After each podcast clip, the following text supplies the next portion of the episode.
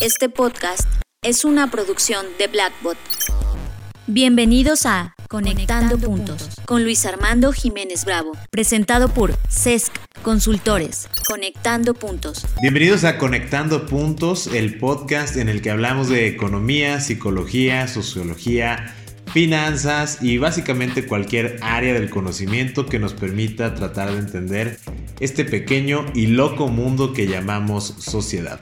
Yo soy Luis Armando Jiménez Bravo y el día de hoy nos acompaña nuevamente nuestro socio Fernando Padilla. ¿Cómo estás, Fer? Hola, ¿qué tal, mi estimado Luis? Me encuentro de maravilla en una apertura constante hacia la curiosidad y el tema de hoy me parece, wow, maravilloso. El tema de hoy es viene con una pregunta poderosa, detonante, que tal cual es una pregunta que vamos a simplemente compartir lo que desde nuestra realidad podemos alcanzar a ver. Vamos a tratar de eh, contestar la pregunta, ¿qué es lo que hace que una idea sea aceptada? Es correcto. Estás escuchando Conectando, Puntos con Luis Armando Jiménez Bravo. Y para dar respuesta a esta pregunta, más que dar una respuesta, vamos a, como mencioné antes, a compartir lo que alcanzamos a ver. Muy bien. Conectando los puntos, eh, vamos a empezar con la parte de, ok, ¿qué es una idea? Una idea es un pensamiento. Y tú hacías la analogía de que al final del día todos los pensamientos son semillas. Y tenías esta parte del diálogo de esta película El origen, o Inception de The Cop, el personaje que interpreta Leonardo DiCaprio. Y pues me encanta, tú lo haces muy bien. Sí, a, mí me encanta, me, quedó muy grabada la, esta parte de, este personaje, que es, es la parte introductoria de la película. E inicia con una pregunta diciendo, ¿cuál es el parásito más resiliente? What is the most resilient parasite? Bacteria? A virus? An intestinal worm? Uh, what Mr. Cobb is trying to say. An idea. Resilient, highly contagious. Once an idea has taken hold in the brain, it's almost impossible to eradicate. An idea that is fully formed, fully understood, that sticks. Right in there somewhere. Una bacteria, un virus, una lombriz intestinal. y luego lo pone tal cual. Una idea. Resiliente altamente contagiosa. Una idea que ha tomado posesión del cerebro es casi imposible de erradicar. Una idea que está completamente formada, enteramente comprendida, que se pega justo ahí en algún lugar. Y ese es el inicio de la idea. Entonces, ¿qué es lo que hace que una idea pues termine por ser eh, echando raíz, que termine ser completamente formada y enteramente comprendida, pues es donde estamos conectando esta parte de... Eh, tú mencionabas otras dos películas, ¿no? La de Focus con Will, Smith. y Margot Robbie, donde son estos estafadores donde a través de la repetición del concepto, dirigiendo orillan el o condicionan, la respuesta, el ¿no? Para decir, ah, sacaste no sé qué resultado por esto. Y la otra que hablamos de los ilusionistas, donde también de esta manera con la hipnosis y esta representación y encadenamiento de estímulos eh, condicionan que se den ciertas respuestas en, en, la conducta humana, ¿no? Sí.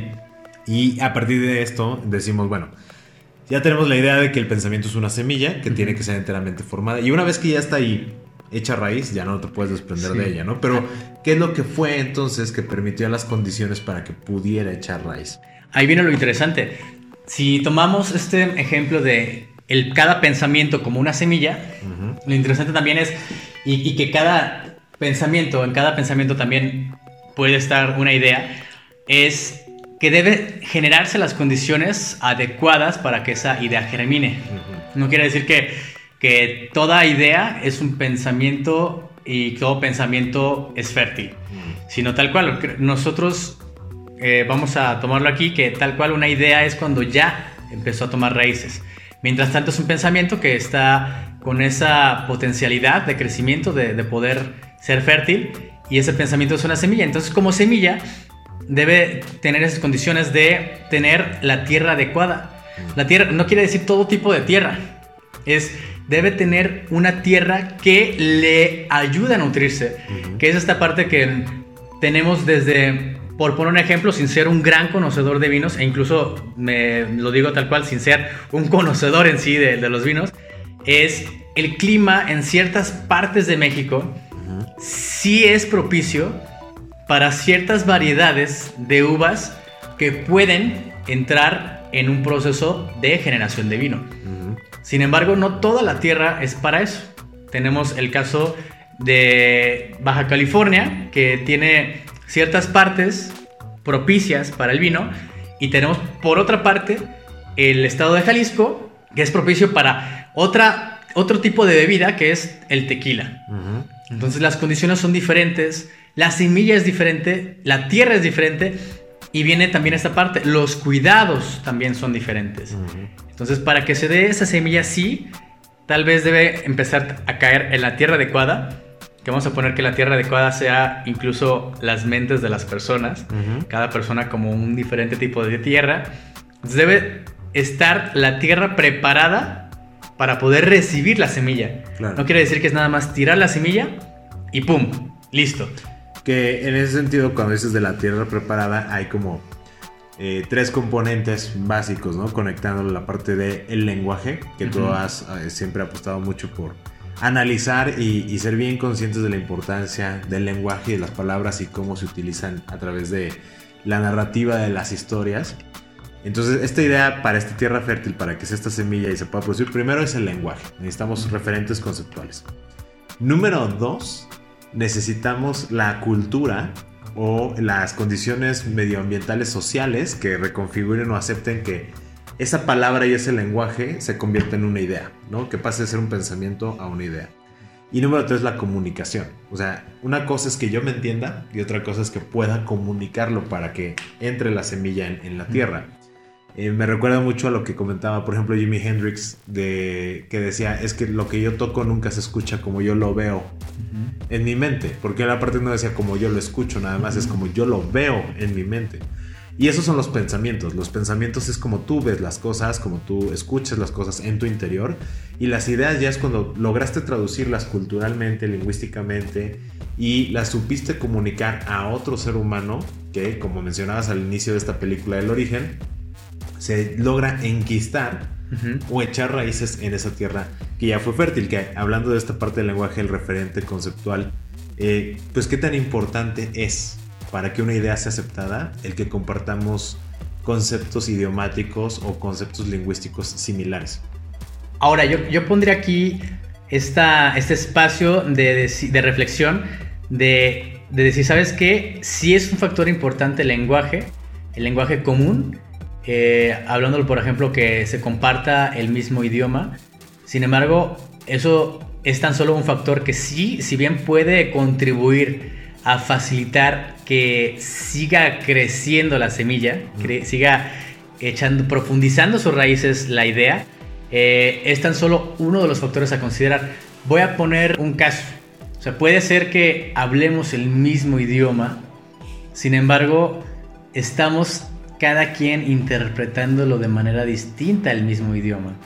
Entonces, eso es lo interesante. O sea, sí, es otro de los factores a considerar el lenguaje, eh, sin considerarlo como este es el factor definitivo de decir, ¿sabes qué? Si es el mismo idioma, entonces la idea tiene una, una alta aceptación. O sea, es más bien considerarlo como es un factor a considerar para poder incrementar la aceptación de la idea, o sea, que las raíces de la idea puedan tener más fuerza para aferrarse más a la tierra, para poder incluso profundizar más en la tierra y tener esas raíces que empiezan a nutrirse de los minerales, de todo lo que la tierra pueda aportar, que tendría que ver con la tierra en este ejemplo, de Lo todo que ya está ahí. todo lo que ya está ahí en la mente de la persona. O sea, toda su historia, todas sus vivencias, sus experiencias, las relaciones que ha tenido con las demás personas, desde en el trabajo o la escuela. Entonces empieza la idea a nutrirse de ahí y también de las condiciones ambientales, que es en, en el, en el- o sea, el- el clima en el cual está envuelto, que tendría que ver con estas cuestiones culturales. Sí. ¿Qué es lo que ocurre en el entorno donde está la persona? ¿Qué ve, qué escucha, qué saborea, qué siente, qué olfatea? Eso también son otros factores que van nutriendo a la semilla. Entonces, dentro de esos factores culturales sí está el lenguaje, sin embargo, es tan solo uno de los múltiples factores culturales que nutren la semilla. Por eso es, sí es importante el lenguaje, sin descuidar que es uno de los factores Claro. a tomar en cuenta. Y como dices, en esta parte cultural viene este lenguaje común nos permite tal vez comunicarnos o intentar comunicarnos en una idea, en consecuencia validar una idea antes de que la aceptemos.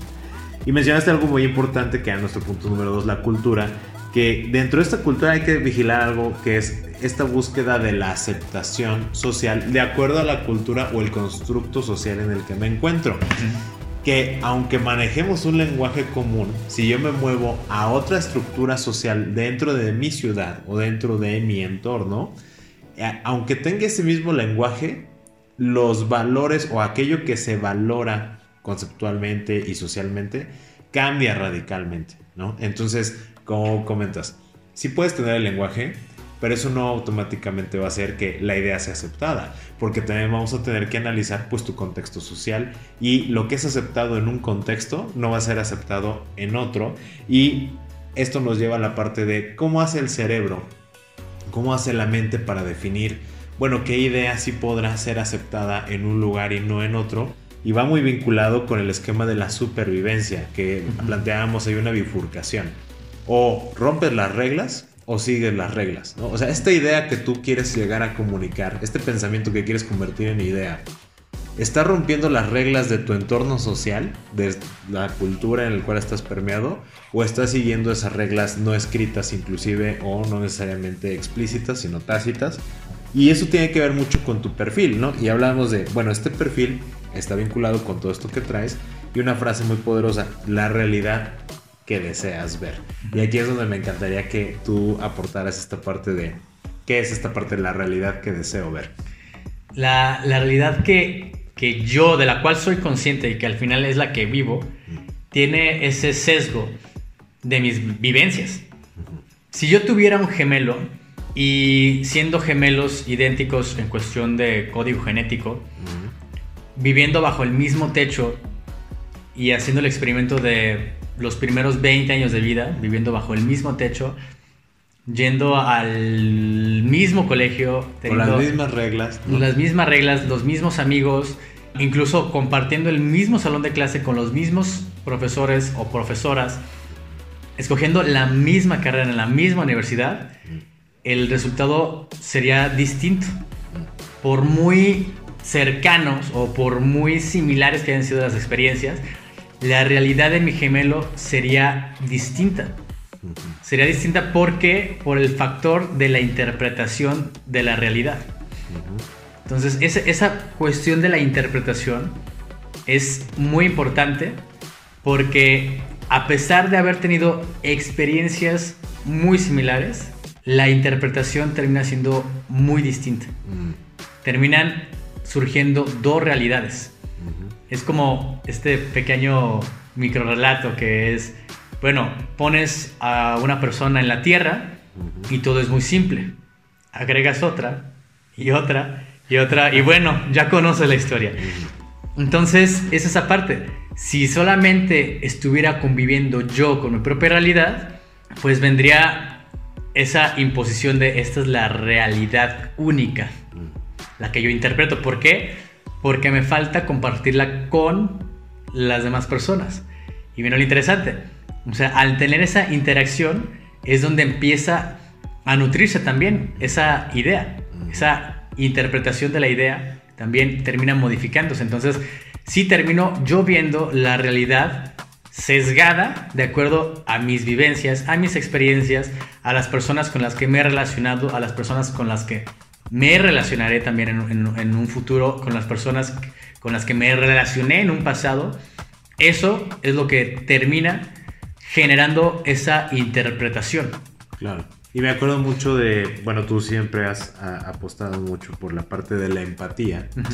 Y ahorita comentábamos antes de empezar la, la grabación que mencionabas algo bien importante. Hablando de nuestra historia como México y como mexicanos, las historias incompletas tienen mucho que ver con la realidad que interpretamos y que deseamos ver. Tú planteabas el tema de la Malinche y Hernán Cortés, que tuvieron un- uno o varios descendientes. El punto es que hubo descendencia de, de esa cruza genética, digamos. 300 años después, estamos hablando del movimiento criollo y de esta parte de la independencia o intento de independencia. Como ahí bien tú dices, no, no nos vamos a jactar de ser este, historiadores y dominar perfectamente bien todos estos movimientos, pero la idea es fundamental. ¿no? Primero se da esta mezcla genética y una descendencia, pasa 300 años y de repente, ¡pum!, ya vamos a querer independizarnos este, por las razones que fueran o el movimiento que le quieras llamar. Pero ¿qué ocurrió? O sea, en las escuelas aquí en México no nos enseñan qué pasó en esos 300 años. No se profundiza en qué se comía, cuál era el estilo de vida, en las crónicas que abundaban seguramente, eh, cómo era la salubridad, cómo era el contexto de las costumbres, las tradiciones. Y cuando la historia está incompleta, algo que hemos comentado, dado que al cerebro no le agrada el vacío, lo va a completar con la realidad que desea ver. Y si en esa realidad que se ha dado de este permearlo sesgadamente, como decías, pues yo voy a meter ahí, claro, seguramente en esos 300 años la opresión de los españoles era brutal contra los criollos o contra los indígenas. Y entonces, obviamente, o sea, obvio, ¿no? Obvio, ya- obvio. mi conclusión, ¿no? Obvio, eh, se da este movimiento de independencia. Y habrá otras personas con una realidad diferente o que quieren ver una realidad distinta donde dicen, no, es que eh, seguramente los criollos estaban abusando y querían más o querían derechos distintos. En función de la información y los referentes que traigas, pues vas a buscar completar. Entonces me, me gustaría que completaras la historia y mencionaras, digo, siendo como muy congruentes, ¿Qué pasa en la vida? O sea, cuando estamos hablando de aceptar una idea, ¿qué, te- qué tanto poder tiene y qué tanto influye en la aceptación de una idea el, te- el tener una historia incompleta? Como el no tener más que fragmentos de la historia. ¿Que ¿Eso influirá en que se acepte más? ¿O si yo tengo la historia completa, al contrario, voy a rechazar más fácil una idea o la voy a aceptar más fácil? Es atrevida la, la pregunta. Eh, yo yo ahora, ahora sí que voy a meter mi sesgo, tal cual. Porque puede haber las personas que simplemente llegan a una conclusión y ahí se queden. O sea, se queden con esa parte congelada de la, del mundo. En un mundo dinámico, se queden con una historia estática Claro. como si en la vida hubiera movimiento. Y las otras personas que reconocen esta, este dinamismo en el transcurrir de la historia humana, que es al final la que podemos ver. Como humanidad solo podemos registrar la historia humana porque lo vemos desde la perspectiva Claro. de especie humana. Ujú. Y, y vendría eh, esta parte de, bueno, a, a cuál quiero pertenecer. Porque sí puede haber vacíos en todo. Y es lo que un día encontré en una escritora de Lagos, Nigeria, que hablaba del peligro de la historia única. El peligro de la historia única eh, considero que serían el quedarme con ese vacío y simplemente rellenarlo con lo que me es más cómodo. Entonces, esos prejuicios, eh, más sin meternos en la parte de si son buenos o malos, es que lo que pasa es que están incompletos, así como tú dices, hay vacíos. Y el peligro es ese, que están vacíos y como la mente, el cerebro odia el vacío, lo rellena con lo que hay, ¿no? Entonces, esta escritora pone que cuando va, ella desde Lagos, Nigeria, va a estudiar su carrera a Estados Unidos, sus compañeras de habitación, pues al principio la ven con su tez oscura. Su primer prejuicio, bueno, es afroamericana. Empieza a hablar, le notan el acento y pues tú no eres de aquí, ¿de dónde eres? Dice, pues de Lagos, Nigeria. ¿Y por qué hablas inglés? Y entonces ella responde, pues porque es el idioma oficial. Porque pasa eso, la persona empieza a hablar desde su historia única, incompleta, sin tener esa búsqueda. Entonces, el, el posible peligro es eso, que quedarse con una historia que más que buena o mala está incompleta. Claro. Y yo, yo lo veo, voy a ponerlo así de forma muy reduccionista, estos dos lados de la moneda. Es, te quedas cómodo con esa historia vacía, incompleta. O sea, esos huecos vacíos que están incompletos y entonces se, se rellenan con lo disponible. O salgo a la búsqueda de esa satisfacción del, del hambre, de la curiosidad. Incluso a cuestionar qué pasó, qué ocurrió, para ver qué más ideas. ¿Por qué? Porque si una idea tal cual es semilla de la maleza, pues incluso hasta la misma tierra puede terminarla destruyendo, Claro, consumiendo, ¿no? consumiendo tal cual. Y de otra manera, si es una semilla que permite esa armonía, pues tanto la tierra se llena de nuevos nutrientes, como los frutos de la misma semilla terminan logrando que... Enriquecer. Ajá, logra, sí, enriquecer la tierra y las futuras semillas les es más sencillo tal vez el camino Claro. para, para seguir avanzando. Entonces, creo que esa es la parte interesante de si la persona decide quedarse con el relleno cómodo o seguir avanzando con esa curiosidad. Y para comprobar eso no, no voy a dar una respuesta. Me gustaría simplemente a la gente dejarle esa pregunta de, ¿tú le preguntarías la hora a un ciego? Y creo que con esa pregunta vamos a, a cerrar esta conclusión porque me parece muy poderosa. Nos encantaría también saber qué opinan, cuál es la respuesta. Y para dar una pauta de nuestro sesgo, siendo muy congruentes, admitiendo que todo lo que decimos es un intento sesgado de completar un vacío desde la curiosidad y no desde la comodidad. E hicimos esta analogía que con esto vamos a, terminar. Eh, si nosotros comparamos esta parte de la realidad que deseo ver para que yo pueda aceptar una idea, todo, solo hay que tomar nuestros ojos físicos, qué tanto deseamos ampliar la mirada. Nuestros ojos físicos permiten ver hasta, vamos a decir una cantidad, 500 metros hacia adelante y hacia los lados. Pero nuestros ojos de la imaginación, que es donde va a caer precisamente los ojos de nuestra mente, que es donde va a germinar y a ser sembrada esta idea, pueden ver y pueden aceptar hasta donde nuestra empatía, nuestros miedos y nuestros ideales nos permitan. Y la historia completa o incompleta, en curiosidad o en comodidad, que hemos construido y aceptamos contar de nosotros mismos y de lo que nos rodea, termina por permitirnos aceptar o rechazar una idea. Con eso vamos a terminar este episodio, no sin antes agradecer a Jacqueline Zamora por todos sus excelentes comentarios. Nos comentaba que escuchó el episodio 9 y el episodio 10 y ya había puesto en práctica varias de las informaciones que hemos planteado en estos intentos de discusiones de ideas que nosotros tenemos. Eh, agradecemos sobre todo a toda la retroalimentación, las ideas y no dejen de responder a la pregunta de si ustedes le preguntarían la hora a un ciego. Nos encantaría que se la hicieran llegar también directamente a Fer. ¿Y dónde te pueden encontrar, Fer, para responder esta pregunta? Bueno, primero es eso. Lo pueden dejar la- su respuesta en el mismo comentario de la publicación del podcast en la fanpage de CESC Consultores. En un rato más, Luis dará los datos precisos. También a mí me pueden encontrar en mi Facebook personal, que es Fernando J. Padilla Lugo, para poderme también preguntar o compartirme también sus respuestas y sus inquietudes. Y también agradezco a Jackie por el comentario compartido en, la, en el episodio sobre la migración. Y deseamos que seguir compartiendo cosas que puedan ser útiles y nutritivas tanto para nosotros como para las personas que escuchan.